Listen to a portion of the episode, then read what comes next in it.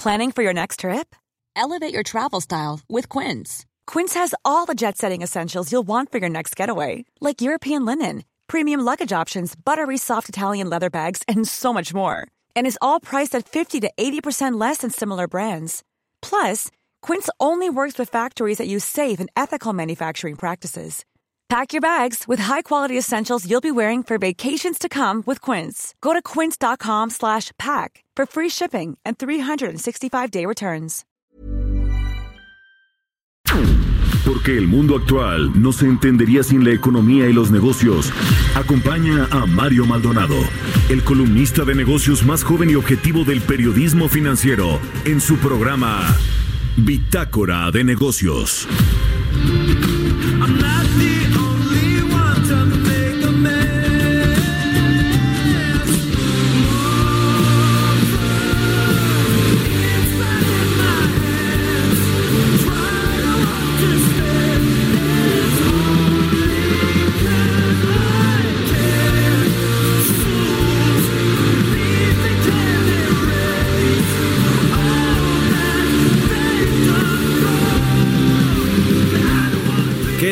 ¿Cómo están? Muy buenos días, los saludo con mucho gusto desde la Ciudad de México. Yo soy Mario Maldonado, esto es Bitácora de Negocios y hoy es jueves, jueves 16 de enero del 2020.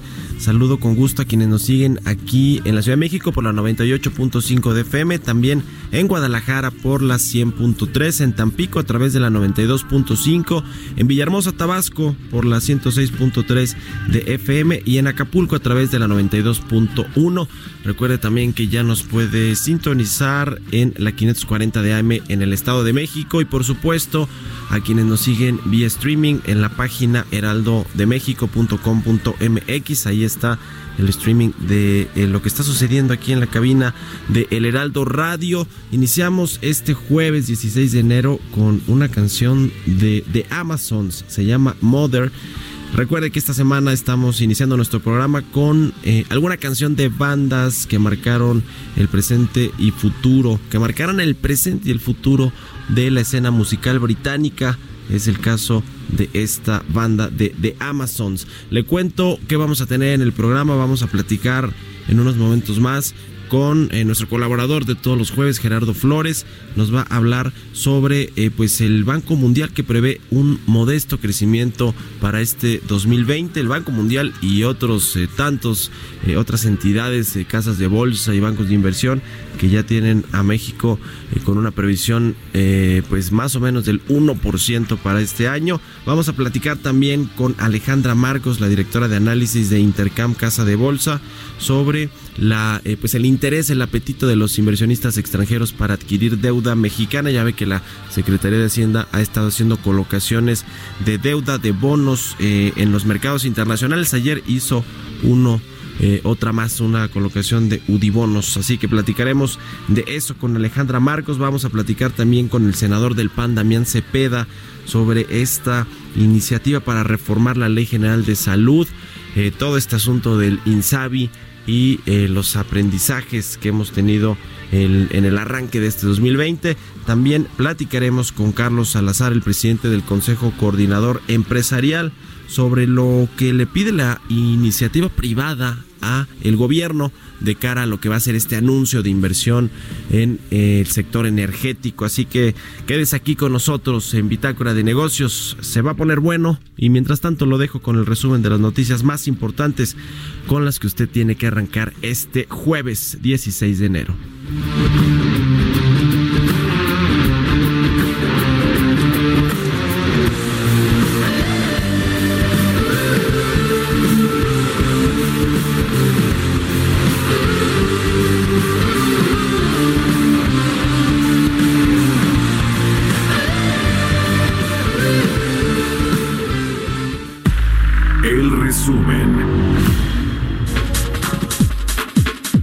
Mario Delgado, coordinador de la bancada de Morena en Cámara de Diputados, informó que en el mes de febrero se propondrá la organización de un parlamento abierto para analizar la propuesta de reforma para combatir y erradicar la subcontratación ilegal conocida como outsourcing.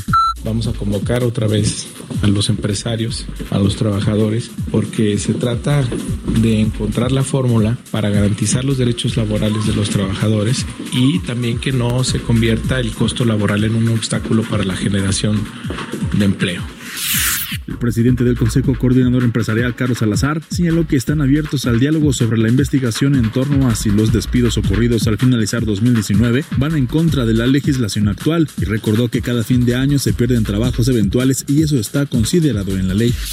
Con 28 votos a favor y 5 abstenciones, el Pleno de la Comisión Permanente del Congreso avaló este miércoles el dictamen para ratificar el nombramiento de Raquel Buenrostro como jefa del Sistema de Administración Tributaria, el SAT. Las 51 empresas globales establecidas en México, que representan 10% del Producto Interno Bruto y generan 45% de la inversión extranjera directa, pidieron reglas claras y certidumbre para las inversiones, pues aun cuando del país no ha salido un peso de capital, las futuras inversiones estarían en riesgo. La secretaria ejecutiva de la CEPAL, Alicia Bárcena, aseguró que el Plan de Desarrollo Integral busca establecer un espacio de desarrollo sostenible en El Salvador, Guatemala, Honduras y el sur sureste de México al estimular el crecimiento económico. Con esta iniciativa también se promueve el acceso universal a los derechos sociales, la resiliencia al cambio climático y los derechos durante todo el ciclo migratorio. El Instituto Federal de Telecomunicaciones informó que existen en el país elevados costos de despliegue de infraestructura, así como la necesidad de cumplir con distintos requisitos y trámites ante diferentes órdenes de gobierno, es decir, federal, estatal y municipal, en materia de infraestructura de telecomunicaciones y radiodifusión. Bitácora de negocios. El editorial. Bueno, ya escuchábamos en el resumen de noticias esta solicitud que hace la iniciativa privada, tanto el Consejo Coordinador Empresarial, vamos a platicar ratito con su presidente, Carlos Salazar, pero también, eh, y me parece este, este tema pues delicado, lo que dice la presidenta del Consejo Ejecutivo de Empresas Globales, Claudia eh, Jáñez sobre pues la certidumbre que no está teniendo la iniciativa privada para invertir en el país. Ya pasamos esta curva de aprendizaje, este eh, pues entendimiento, iniciativa privada, gobierno del primer año y todo pues eh, apuntaría que este 2020 las cosas tendrán que ir por un mejor camino, por un mejor cauce. El problema es que no lo estamos viendo y tan no lo estamos viendo que ya estos 12 presidentes de organizaciones organismos y de cúpulas empresariales diría yo, las más importantes. El Consejo Coordinador Empresarial agrupa a buena parte de las asociaciones y cámaras importantes de cada uno de los sectores eh, relevantes para la economía. Y bueno, el Consejo de Empresas Globales, como escuchábamos en el resumen, 45% de la inversión extranjera que hay en nuestro país está en eh, empresas que están a su vez agrupadas aquí. Lo que dicen es que no hay eh, claridad en el tema de, la certidumbre de las políticas públicas, que no, no es eh, eh, solamente necesario tener una estabilidad económica como el presidente eh, y buena parte de su gabinete salen a cacarear todos los días, sino se debe estar generando crecimiento económico, buenas condiciones para la inversión, lo cual no estamos viendo y lo que dice el Consejo Ejecutivo de Empresas Globales es que es cada vez más difícil poder argumentarle a los consejos de administración y a las matrices de, las empresas globales, las grandototas, las que usted se imagina de Estados Unidos, de Europa, que tienen presencia en México, en cualquier sector, en el sector automotriz, en el sector de consumo, en el sector farmacéutico. Usted dígame el que quiera, es cada vez más difícil poder argumentarle por qué México es un buen destino para invertir para eh, generar eh, inversión y por supuesto empleo y por supuesto actividad económica, es decir, es un círculo virtuoso que no se está generando por las condiciones de confianza, de certidumbre y de eh, pues entendimiento entre el gobierno y la iniciativa privada. Creíamos que ya lo habíamos visto todo durante la campaña con estos enfrentamientos entre los empresarios y el gobierno, el entonces presidente López Obrador, que después fue presidente electo, y el primer año de gobierno, creímos que vimos todo con respecto a eh, pues el entendimiento o mal entendimiento entre el gobierno e IP y ahora pues resulta que no, que no hay todavía esta, estas condiciones de confianza, de certeza, de certidumbre para la inversión privada. Es un tema bastante grave. Ya le decíamos ayer, yo creo que en febrero, la primera semana, cuando se va a presentar este plan de inversión eh, privada en el sector energético, es la última llamada para el gobierno de mostrar y dar señales de confianza a la inversión privada, a los inversionistas y a los empresarios, porque si no, pues ahí sí podría eh, venir el punto de quiebre final para que ahora sí los empresarios mexicanos decidan llevarse sus inversiones a otro lado y los inversionistas globales pues con la mano en la cintura buscan otro mercado emergente atractivo, eh, quizá en Asia, quizá eh, en la misma Latinoamérica, en Brasil, para poner alguna planta para expandir sus operaciones y no en México. Así que bueno, pues ayer cerré mi comentario justo diciendo que más le valdría al gobierno tomar las señales de los mercados, de lo que dicen los inversionistas, pues creo que hoy también aplica. Ojalá que el gobierno se ponga las pilas y escuche a quienes generan la mayoría de los empleos y la mayoría del Producto Interno Bruto de este país. Son las seis con diez minutos, estamos en Bitácora de Negocios en el Heraldo Radio. Yo soy Mario Maldonado. Mercados bursátiles. Thank you. Y aquí ya llegó a la cabina también Roberto Aguilar, nuestro analista de mercados. ¿Cómo estás, mi querido Robert? Muy buenos días. ¿Qué tal, Mario? Muy buenos días. Solo para sumarme a tu eh, editorial del día de hoy, tuve la oportunidad de platicar con el presidente del Consejo de Administración y responsable para las operaciones de América Latina de ATCO, esta empresa canadiense que, por cierto, fue ex embajador de Canadá en México, donde dice que este gobierno ha tenido muchas contradicciones y la certidumbre, y esto pues no abona justamente lo que tú comentas hoy, a la certidumbre en términos empresariales y de negocios. Otra nota, otra, otro aspecto importante tiene que ver con la inseguridad, Mario, y es que hoy se dio a conocer la encuesta nacional de seguridad pública urbana, en la cual vemos un incremento pues significativo, así es como lo que lo dice incluso el propio INEGI, un cambio estadísticamente significativo, porque pasó de 71.3% la percepción de inseguridad de mayores de 18 años en septiembre de 2019 pasó ya a diciembre de, del año pasado a 72.9%. Importante este incremento, a ver también cómo lo justifica el gobierno, que ya ves que ayer el presidente fue, pues eh, le cuestionaron acerca del tema de la inseguridad y bueno, dijo mucho, pero no dio ninguna respuesta concreta sobre este tema, que también, bueno, pues es un tema de, las, de preocupaciones para los inversionistas eh, en general. Y bueno, pues ayer Estados Unidos y China firmaron un acuerdo inicial de comercio que va a revertir algunos aranceles y va a impulsar compras de productos estadounidenses, desactivando parcialmente esta disputa de 18 meses entre ambos países porque deja varios puntos conflictivos sin resolver. El acuerdo no aborda los problemas económicos estructurales que llevaron al conflicto comercial, no elimina completamente los aranceles que desaceleraron la economía mundial y establece objetivos de compra difíciles de alcanzar para China. La verdad es que sí, China ahí pareciera que dobló mucho las manos en una primera instancia, pues porque la promesa de China es comprar productos agrícolas y otros bienes y servicios estadounidenses al menos por un adicional de 200 mil millones de dólares.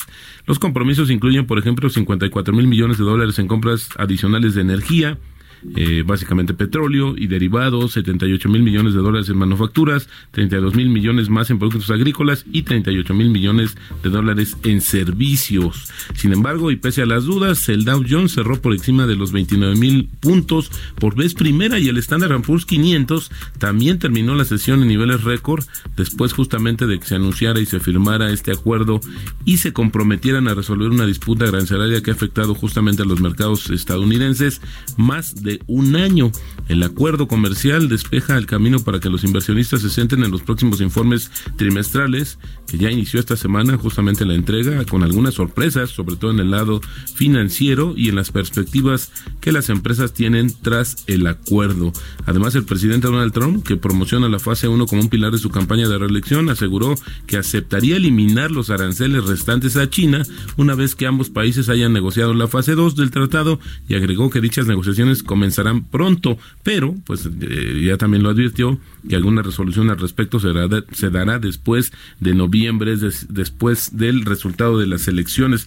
¿Te acuerdas que China en algún momento había intentado, y eso lo dijo el presidente Donald Trump, de prolongar la negociación y llevarla al máximo con la esperanza de que no fuera reelecto Donald Trump, pues pareciera que este escenario ya no está considerado por China que como te decía, pues ya anunció eh, y reconoció que sí firmó estos acuerdos para las mayores compras, pero todavía hay muchos puntos, insisto, que están en veremos. Por su parte, los precios del petróleo subían hoy, alentados justamente por la firma de este pacto inicial sobre el comercio entre Estados Unidos y China, y también está apoyando la baja de los inventarios de crudo en Estados Unidos es según los términos de la fase 1 del acuerdo comercial que facilita una tregua entre los dos mayores entre las dos mayores economías del mundo, China, decía, se compromete a comprar 50 mil millones de dólares más en petróleo, gas natural licuado y productos derivados estadounidenses en, en, un, en un plazo de dos años.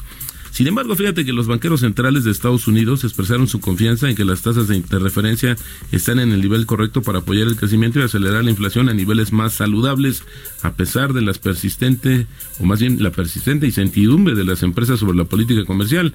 Ante la ceremonia de la firma del acuerdo comercial ayer, que comenzó a las once y media hora de Estados Unidos, el presidente Donald Trump repitió una queja de largo que ya tiene, pues ya se lo trae en cargo al presidente de la Reserva Federal e insinuó que un nuevo presidente de la Reserva Federal podría solucionar los problemas. O sea que hoy regresa todavía el tema de las críticas que hace eh, Donald Trump a la política monetaria de Estados Unidos. Y bueno, pues el tema también de eh, el juicio político, la Cámara de Representantes de Estados Unidos, controlada por los demócratas, votó a favor de enviar dos cargos formales contra el presidente Donald Trump al Senado. Así ya deja libre el camino para que el tercer juicio político a un presidente de Estados Unidos comience formalmente la próxima semana. Sin embargo, pues las expectativas no son. Se espera que el Senado, eh, que está compuesto por 100 senadores, absuelva a Trump y lo mantenga en el cargo, pero sin embargo dicen que esto sería una man una mancha muy importante en términos de sus intenciones de reelección para este año. El tipo de cambio está cotizando. Fíjate que eso es interesante porque ayer eh, se hablaba de que las monedas pues estuvieron relativamente tranquilas al anuncio. Ya se había descontado una buena parte y eh, nuestra moneda está eh, amanece en 18.78. Así es como está cotizando nuestra moneda al inicio de las operaciones y te decía también esto influye pues una baja relativa de la cotización del dólar a nivel global después de que se cumplieron pues las expectativas de los mercados o por lo menos parcialmente relativas al acuerdo más bien a la fase 1 del acuerdo comercial entre Estados Unidos y China. Pues ahí está, Roberto. Oye, pues dos temas. Al ratito la va a publicar las ventas, ¿no? De sus asociados para el mes de diciembre. Vamos a ver cómo sale ese dato. Ya tendremos el, eh, pues todo el año, el comparativo de 12 meses, a ver cómo cierra el 2019 pues las ventas de departamentales, de autoservicio y de especializadas, que es muy importante, ¿no? Todavía para el, termómetro y la medición de cómo va el consumo, aunque ya no está Walmart, ¿no? Que Exactamente. Que era también un gran, termómetro. Eso hace una gran diferencia respecto a las cifras de la ANTAD, que no dejan de ser relevantes, sin embargo, pues se sumarían. Hay que recordarnos que también los datos del, de Walmart no fueron los más positivos, que de hecho eso ocasionó que cayeran un poco sus acciones. Pareciera que en la última fase del año pasado, pues sí se desaceleró un poco el consumo, a pesar de que, pues en, en términos del ciclo económico, siempre el cierre del año, pues debería de haber mayor actividad. Sin embargo, pues pareciera que hoy eh, o que en ese momento los consumidores estaban mucho más precavidos y eso también lo vimos en temas, eh, por ejemplo, en el tema del índice de confianza de los consumidores que ahí ya comenzó también a moderarse. Así es que yo creo que ya hay una convergencia, Mario, no sé si coincidas conmigo, de algunos indicadores que ya nos estaban dando una historia diferente de esta economía, pero a la luz de lo que está sucediendo y este, este rezago que hay en términos de las cifras, porque hoy estamos conociendo datos de octubre, noviembre, faltarán hoy, por ejemplo, los de la de diciembre, pues hemos visto que ya sí se está marcando una desaceleración fuerte de la economía a finales del año y que podría llevarnos una tasa negativa del Producto Interno Bruto en 2019, rompiendo con las expectativas originales de que íbamos a estar en el 0.0 famoso. Pues sí. Este tema ya finalmente, Robert, de la inseguridad que mencionabas, que ayer eh, Jorge Ramos, este periodista de Univisión, fue a la mañanera con el presidente y le dijo una frase que fíjate me pareció bastante curiosa, bueno, no curiosa, más bien que tuvo la fuerza para cambiar el semblante al presidente y le decía que su el, primer año, su primer año de gobierno, el año pasado, fue el, el año más violento desde la Revolución Mexicana, ¿no? desde, desde 34.500 homicidios dolosos en los últimos 12 meses y le dice el peor año desde la Revolución.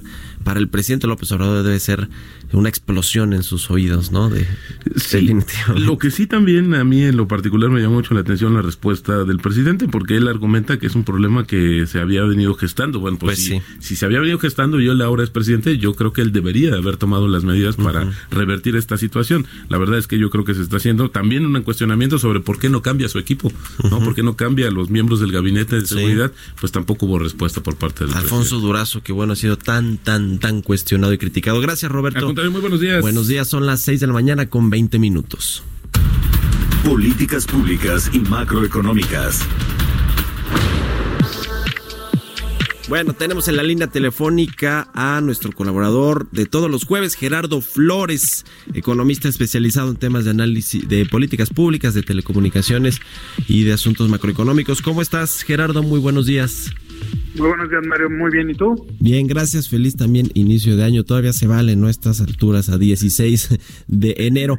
Oye, a ver, pues platícanos, ¿cómo, cómo has visto todos estos, eh, pues ya eh, a 15 días, 16 días de inicio del año? Ha habido tres o cuatro recortes a la proyección de crecimiento importantes. Ayer decía Fitch que no iba a estar el crecimiento por arriba del 1%. Eh, el, el Banco Mundial también lo tiene cerca, si no me equivoco, del 1.2%. Eh, el Bank of America más abajo de todo eso, 0.9%. Bueno, pues desde el inicio se nos está complicando ya eh, la perspectiva, ¿no?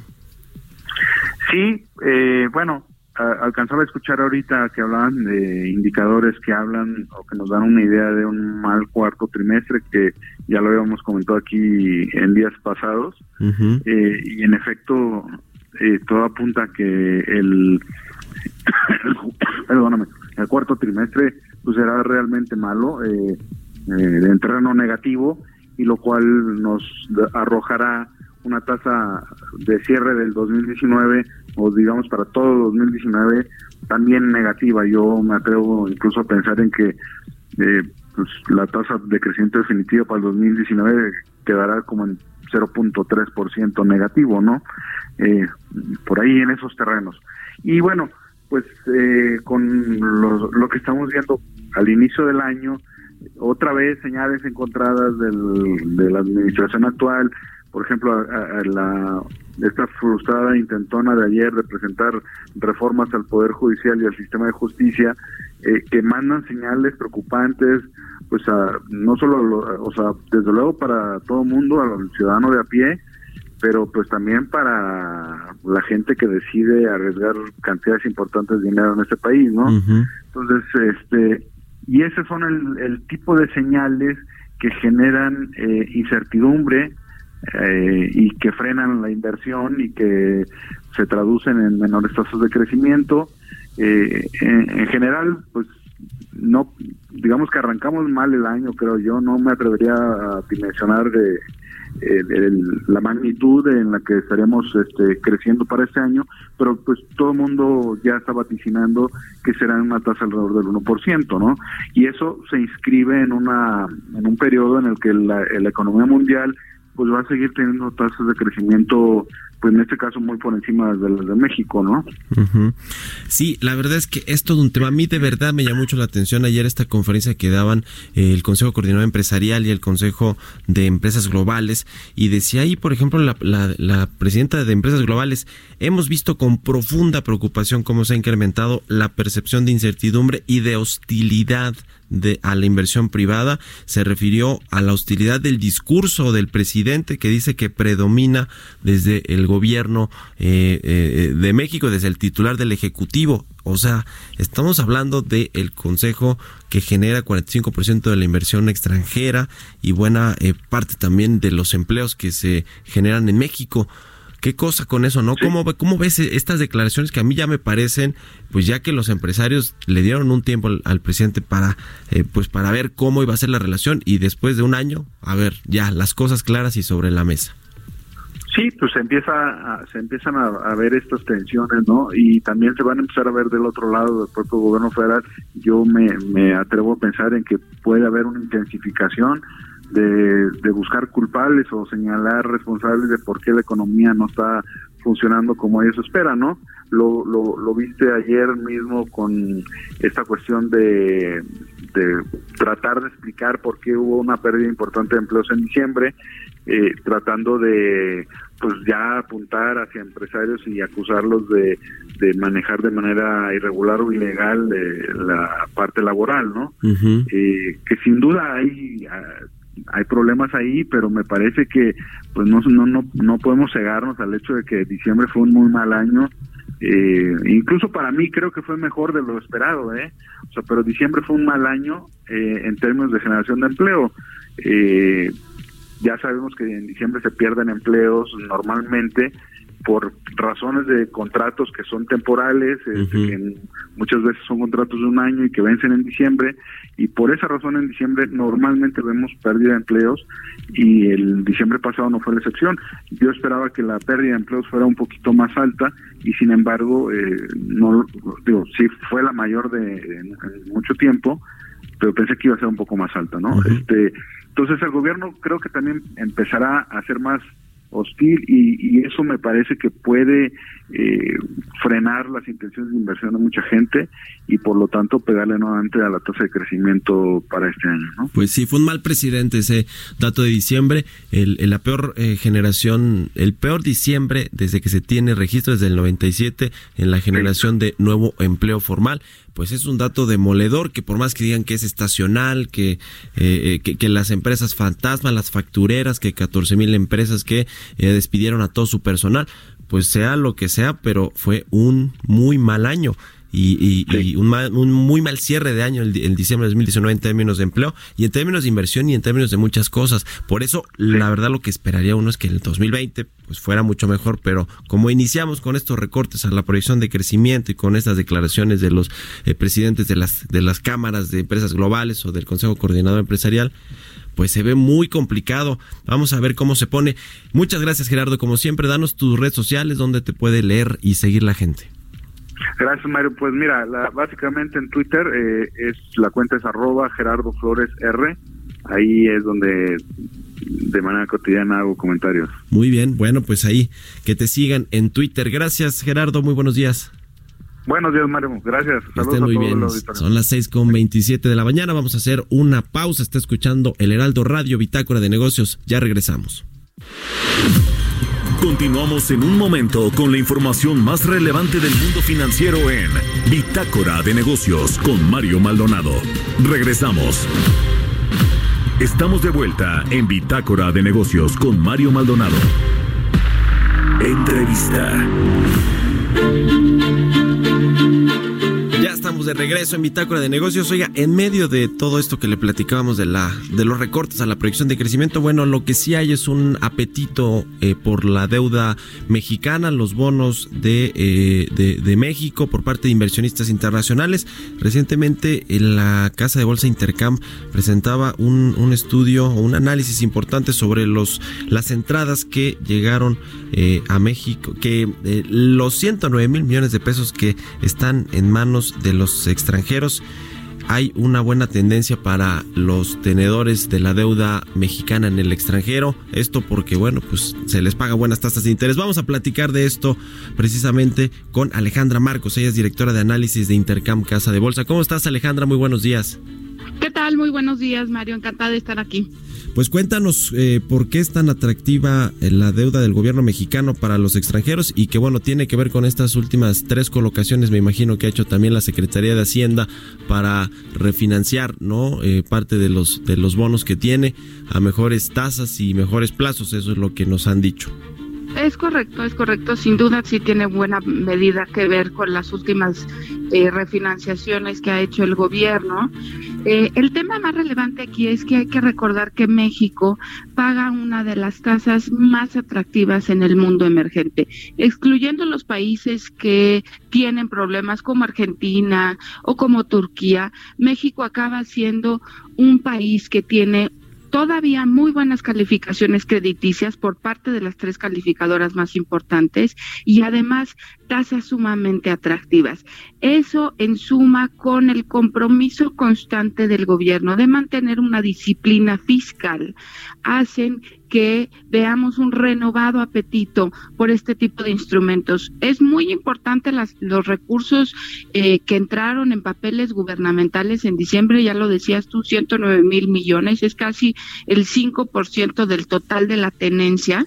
Eh, y, y la realidad es que eh, este apetito también pudo haber sido originado en buena parte por la firma del TEMEC, porque sin duda el TEMEC o la ratificación a los cambios del TEMEC, esto puede dar certidumbre a las inversiones hacia adelante y conociendo las dos variables más importantes, es decir, disciplina fiscal, no mayor endeudamiento, superávit primario, es que los inversionistas nuevamente regresan a comprar papeles mexicanos. Te decía yo hace un rato, hay que recordar que durante todo el año pasado, de enero a marzo, se tuvieron, se tuvieron recursos importantes, se logró un máximo histórico, de hecho en marzo, en marzo, perdón, de eh, dos billones eh, doscientos setenta mil. Eh, durante los meses siguientes, hasta el mes de noviembre, registraron esa tenencia de valores gubernamentales eh, salidas en la mayoría de los casos hasta nuevamente diciembre que, vemos un repunte importante en, estos valores gubernamentales en manos de extranjeros. Además, eh, ¿qué, nos dice esto? Además de que, bueno, pues sí hay, confianza de los inversionistas, primero de que se les va a pagar y que se les va a pagar una tasa atractiva que no se paga en otros países, creo que ese es el principal driver de los inversionistas para tener eh, más, más bonos de, deuda de, de, de México, más papel de que emite el gobierno mexicano, pero eh, ven equilibrio macroeconómico. A ellos no les interesa tanto si vamos a crecer 1% o 2%, cosas así, ¿no? Digo, si les interesa que, el, que esté, digamos, bien respaldado este, este dinero que tienen aquí invertido en México a través de estos bonos y que se les va a pagar una tasa atractiva, más que otra cosa, ¿no? O, o ¿qué, otra cosa pesa pues en la tenencia de, de, de los extranjeros de la deuda.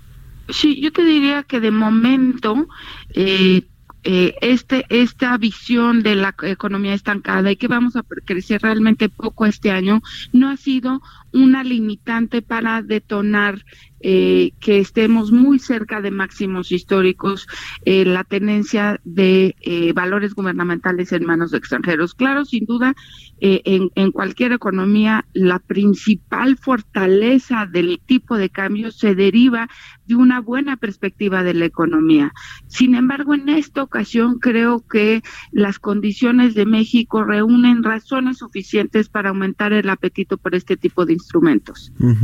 Ahora, el gobierno eh, mexicano ha hecho recientemente tres, al menos tres colocaciones importantes, 2.300 millones de dólares eh, en los mercados también internacionales, 1.750 millones de, de euros y eh, ayer creo que anunció 1.500 millones de UDIs. este, este tema ellos dicen que ha estado sobredemandada, que pudieron colocarla bien. Creo que la, primera adquisición de dólares estuvieron seis veces eh, ah, sobredemandada. Ahora, mi pregunta es, ¿tú crees que esta estrategia ha estado eh, eh, bien diseñada, bien hecha? Porque, pues, si yo pensaría que está sobredemandado, hubieran podido haberla colocado a tasas eh, más bajas, pues, ¿no? Que, o cupones que, les pagan a los tenedores más bajas, o quizá en, en, el plazo creo que no tiene, tiene mucho que ver, pero sí la tasa. ¿Tú crees que se pudo haber hecho mejor o ves bien esta estrategia de Hacienda? Yo, yo creo que, que las condiciones del mercado eh, dado los recientes acontecimientos en el entorno internacional, han favorecido este tipo de colocaciones. Eh, la estrategia me parece, a final de cuentas, la correcta, aunque una tasa sensiblemente más baja, muy probablemente eh, esos recursos no se hubieran podido recolocar. Entonces, a mí me parece que eh, esta estrategia está alineada a atrapar a una mayor cantidad de inversionistas en papeles mexicanos y que tienen una, una buena tasa a final de cuentas y eh, una buena calificación crediticia también por parte, eh, te decía yo, de las tres calificadores, tanto del soberano como de estos papeles. pues sí, a ver, a ver qué pasa en el mediano plazo con estas calificaciones, porque si Pemex por ahí pierde otra, el grado de inversión por parte de otra calificadora, pues seguramente esto le contagiará al soberano y bueno, pues habrá, habrá eh, eh, algunos temas ahí en, en, este sentido. Ojalá que si eso pasa, lo podamos estar platicando aquí. Eh, Alejandra Marcos, directora de análisis de Intercam Casa de Bolsa. Muchas gracias por habernos tomado la llamada. Encantada, Mario, y muy buenos días. Buenos días también para ti y buen inicio de año que no nos hemos saludado. Son las 6 de la mañana con 38 minutos ya. Mario Maldonado en Bitácora de Negocios. Bien, vamos a platicar ahora, le, decíamos al inicio del programa, con el senador de El PAN, Damián Cepeda. ¿Cómo estás, Damián? Muy buenos días. Madrugaste ahora sí para tomarnos la llamada. Muchas gracias. Con mucho gusto, me da mucho gusto saludarte a ti y a todos los que nos están escuchando. Igualmente, Damián. Oye, pues todo este asunto que se generó con la eh, eh, entrada de este Instituto de Salud para el Bienestar del INSABI, eh, pues un tanto caótica o un mucho caótica y todo y toda esta reforma a la Ley General de Salud. Ustedes ahí en el PAN, ¿cómo, ¿cómo ven este tema? ¿Qué están también hablando ahí con las bancadas de, de los otros partidos, de Morena particularmente? En fin, cuéntanos. Mira, muy complejo. Desde que se dio la reforma, que empezó Andrés Manuel López Obrador a decir hay que acabar con el Seguro Popular y vamos a crear un nuevo instituto, y que mandaron esta iniciativa y se dio en el Senado y en la Cámara de Diputados el cambio por parte de Morena. Nosotros lo dijimos, les dijimos, a ver, no están entendiendo cómo funciona el Seguro Popular, uno, y dos, el planteamiento que están haciendo, pues no están haciendo los cambios legales ni de presupuesto para que se lleve a cabo. Y se lanzaron diciendo, no, que va a ser gratuito y que no sé qué.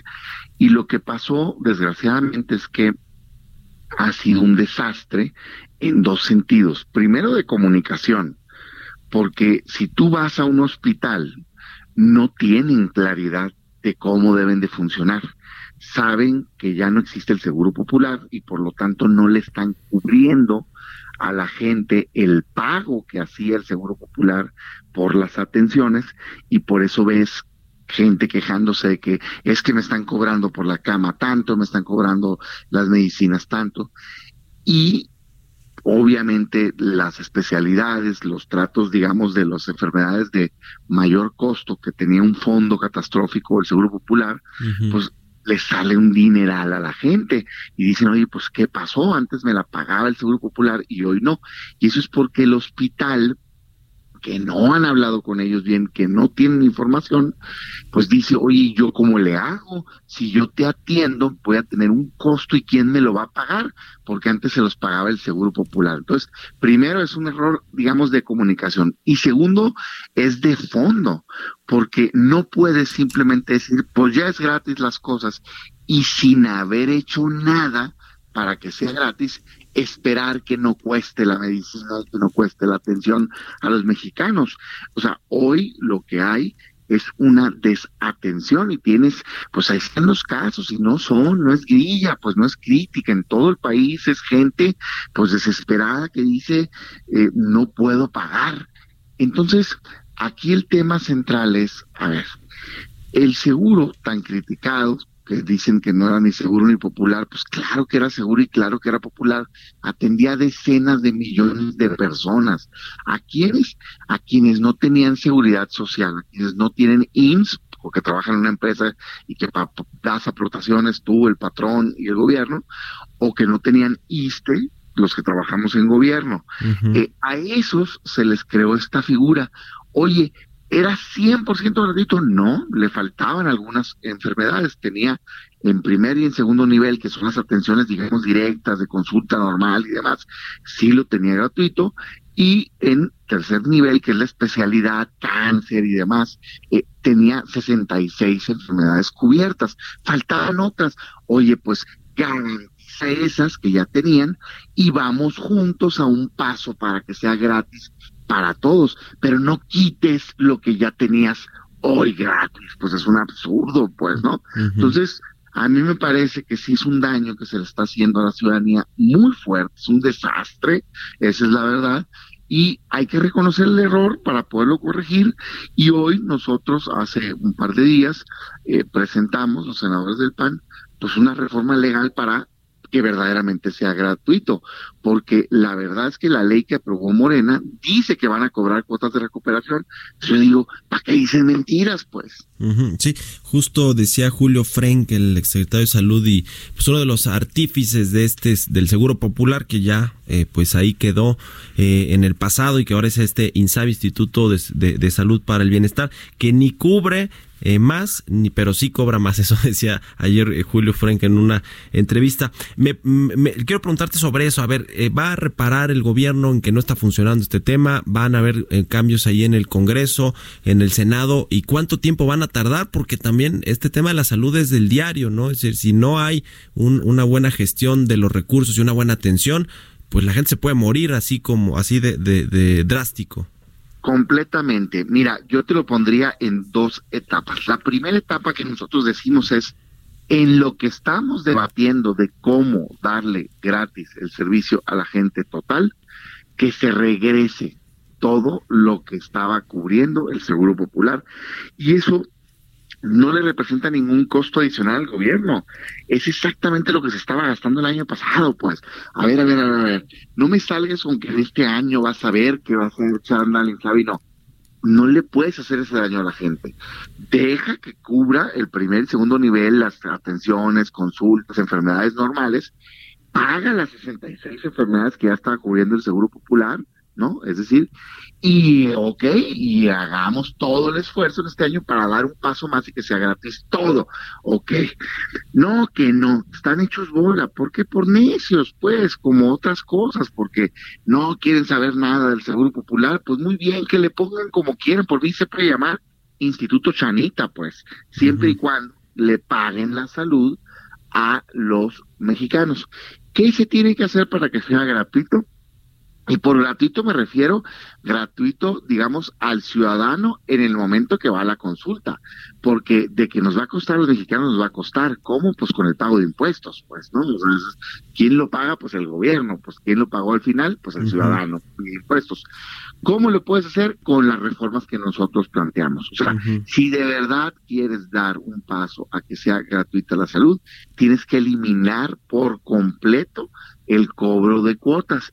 Y ese costo que representa porque hay un doctor, porque hay una medicina, porque hay una instalación, digamos, que pagar, lo tiene que absorber el gobierno y para eso tenemos que hacer una reorientación del gasto, porque pues, pues del, mismo, digamos, del, del, pues de la misma tela sale el suéter, pues no, o sea, es, es, pues el mismo cobija, pues. Entonces tienes que reordenar y decir, ahora en lugar de hacer esto, pues voy a pagar esto. Pues ojalá que se resuelva pronto porque de verdad es que de la primera importancia la salud y la cobertura de estos servicios. Te agradezco mucho, eh, Damián Cepeda, que nos hayas tomado la llamada. Muy buenos días. Con mucho gusto, estoy a la orden y sí, ojalá en esto el orgullo se guarde se acepte el error y se corrija porque es muy delicado lo que está pasando con la salud. Gracias, gracias Damián, saludos, buen día para ti. Damián Cepeda, el senador de El PAN. Son las 6 de la mañana con 46 minutos. Entrevista.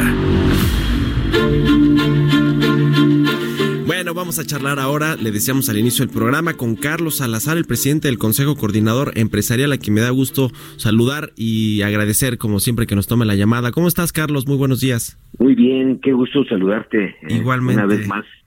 Igualmente, querido Carlos. Oye, pues ayer eh, hicieron esta conferencia de prensa, hablaron ahí sobre pues la necesidad de que haya certidumbre para la inversión privada, para que llegue la inversión, sobre todo ahora que va a ser este anuncio, ¿no? En febrero del sector energético, que ya han ido dando visos, ¿no? La Secretaría de Energía, creo que ayer en Tejira, en Zacatecas, decía que van a hacer proyectos de infraestructura muy específicos para la, para la iniciativa privada, pero que no se van a reabrir rondas, ni farmhouse, ni este, las subastas eléctricas, en fin. Cuéntanos un poquito de lo que dijeron ayer, Carlos. Mira, este, bueno, nosotros seguimos insistiendo que eh, sin, sin, sin inversión no va a haber crecimiento, sin crecimiento no va a haber más empleo, sin más empleo no vamos a atacar a la pobreza.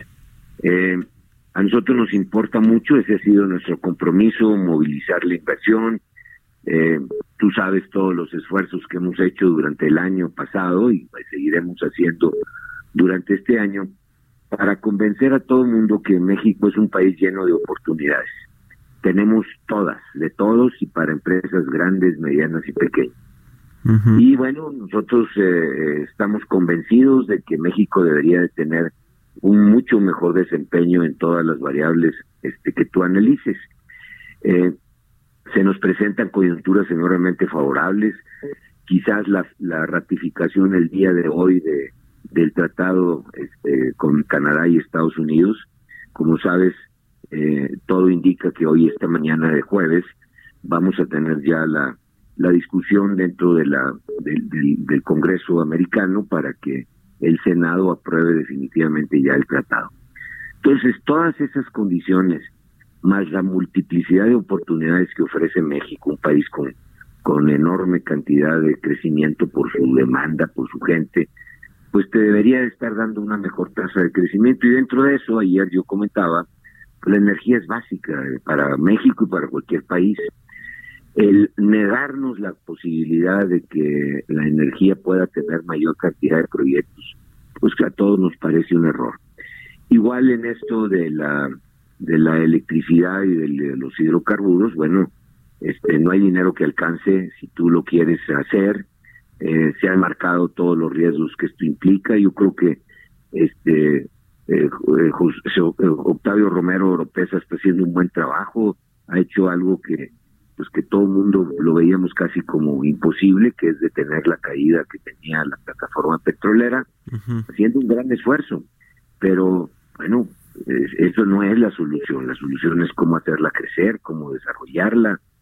Y además cuando tú tienes, Mario, y esto es lo que parece a veces este, increíble y hasta paradigmático, cuando tú tienes cero riesgo, eh, una compartición de utilidades anticipada, eh, si el, ah, si el, como se ha dicho, si el, el privado no invierte, bueno, pues le quitas la licitación que le diste, o sea, le, le quitas la concesión que tú le otorgaste, la ley eso es lo que dice. Entonces, todo ese tipo de cosas, pues parecería este, que es una discusión que no deberíamos estar teniendo sobre la mesa.